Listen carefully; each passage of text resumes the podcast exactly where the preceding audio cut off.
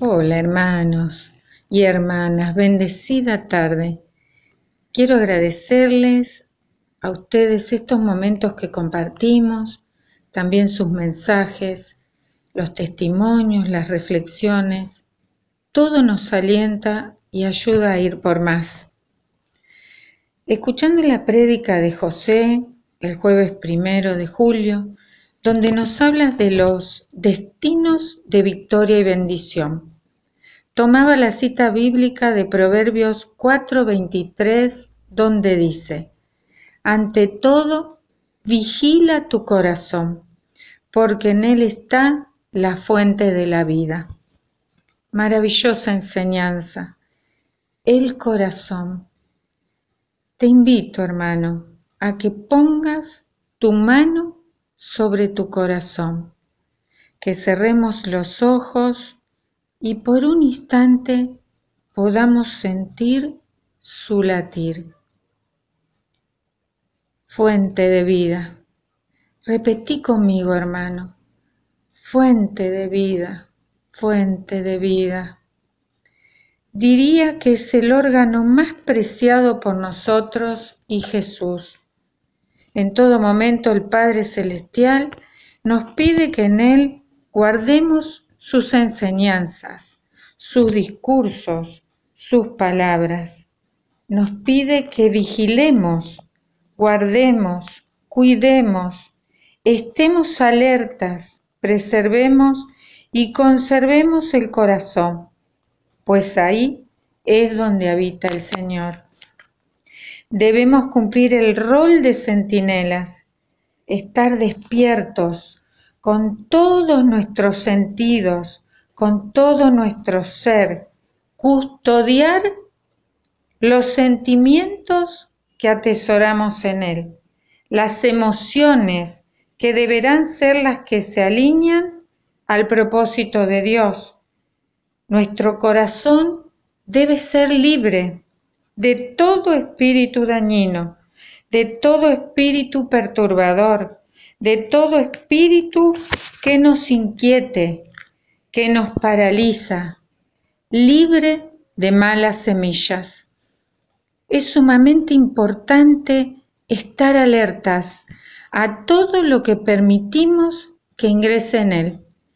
De ello dependerá lo que hablemos, de lo que allí está guardado debe ser preservado como un tesoro, hermano.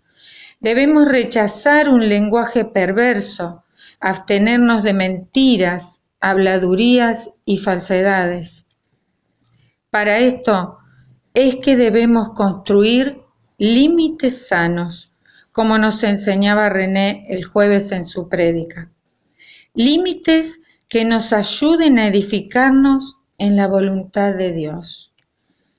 Las palabras destino de victoria y bendición me llevan a recordar aquella carta que Pablo les escribe a los corintios. Yo seré un padre para ustedes y ustedes serán mis hijos e hijas, dice el Señor, dueño del universo. Segunda de Corintios 6:18. Querido hermano y hermana, ¿Cómo no atesorar ese destino de victoria y bendición? Si somos hijos del Creador, del Altísimo, del Omnipotente, del gran yo soy, del Maestro, del médico por excelencia, de quien todo lo puede y todo lo da, ese Padre lleno de misericordia que colma nuestra vida con su gracia, con sus promesas cumplidas imposible no poner toda nuestra fe en Él. Deseo hacer un paréntesis y contarles para aquellos que no han oído mi testimonio lo que el Señor hizo conmigo. Hace ocho años llegué a esta comunidad, invitada, como siempre digo, por un ángel del Señor, Natalia Chawi. En ese momento ella me hacía kinesiología para que se recuperara mi brazo derecho, de cuya axila habían estirpado un tumor. Esto no era todo. Hacía ya 18 años que padecía una enfermedad en las defensas, según los médicos incurable, y no me daban esperanzas de vida a largo plazo. Tenía mucho dolor en mis manos, debajo de las uñas se formaban hongos y estos provocaban infección. Tomaba cantidad de fuertes medicamentos y que no me sanaban, enfermaban mi estómago. Solo podía tocar el agua si antes me ponía cuatro pares de guantes. Como la mayoría de las personas, debía hacer las cosas de la casa, higienizarme, bañar a mis hijos, trabajar y muchas cosas de la vida cotidiana. Ni hablar de aquello que no pude hacer. Mi desesperación me llevó a visitar lugares oscuros, control mental, curanderos y muchas prácticas que solo añadieron tristeza a mi pesar. Toda mi vida, en todos los aspectos, como mujer, esposa, madre, hija, empleada, todo estaba mal. Mi corazón estaba lleno de tristeza, angustia, dolor y temor. Pero fue ese jueves de octubre, cuando por primera vez llegué a la reunión del tercer día. Me recibieron hermanos llenos del amor de Cristo, con sus brazos, manos y miradas cálidas, y me hablaron de fe, de un padre que ama a sus hijos, que los toma de su mano, que no descansa hasta vernos felices, en paz, con vida y vida abundante, que pelea nuestras batallas. Me enamoré de Dios, le abrí mi corazón, me reconcilié con Él, deposité toda mi confianza en Él, me entregué por entera y el Señor me sanó.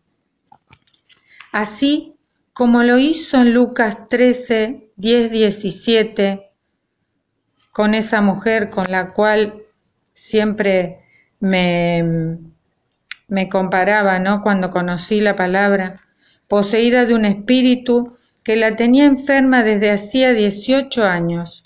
No podía enderezarse, estaba encorvada. El Señor la vio y la sanó, al igual que conmigo. Él me miró y vio mi fe. De igual manera lo hará con vos. Cambiará tu vida la transformará, la restaurará, te encaminará con límites sanos hacia destinos de victoria y bendición. No dudes, hermano, porque como dice Primera de Juan, la victoria que vence al mundo es nuestra fe. Por eso, hermanos, los invito a que como centinelas de nuestro corazón de nuestra vida y la de los demás, declaremos nuestra fe en Cristo y decretemos que grandes victorias vienen porque tenemos fe en un solo Dios verdadero, nuestro Señor y Salvador, nuestro único Padre Creador, que habita y vive en medio nuestro por los siglos de los siglos. Un beso grande, hermano, y la paz de Cristo para ustedes y sus familias. Bendiciones.